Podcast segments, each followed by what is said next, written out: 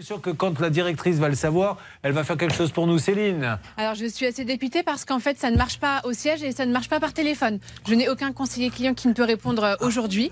Donc il va falloir peut-être prendre rendez-vous avec le siège. Et je veux bien faire de la pub à eBay, mais là je, je suis à vous d'arguments. J'essaie de, de me raccrocher à toutes les cordes. Donc il y a une nouvelle campagne de pub. Le site qui n'est jamais parti revient. On envoie un envoyé spécial qui se fait envoyer paître et au téléphone personne ne revient. Donc le site est parti. Je ne sais pas s'il est revenu. En tout cas, il n'est pas revenu pour nous. Ça c'est sûr.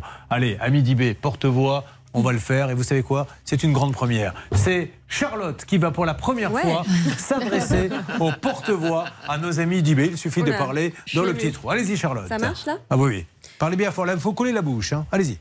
Ami d'IB, s'il vous plaît, nous cherchons à vous joindre. Ami d'IB, dont le siège à Paris se trouve 21 rue de la Banque.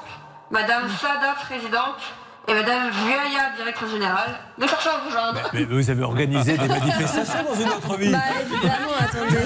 On s'y croyait. On avait 2007, l'impression qu'on était en train de marcher sur le trottoir avec, euh, avec une banderole. Magnifique. Ah bah, vous savez quoi? Là, je crois qu'on tient un truc.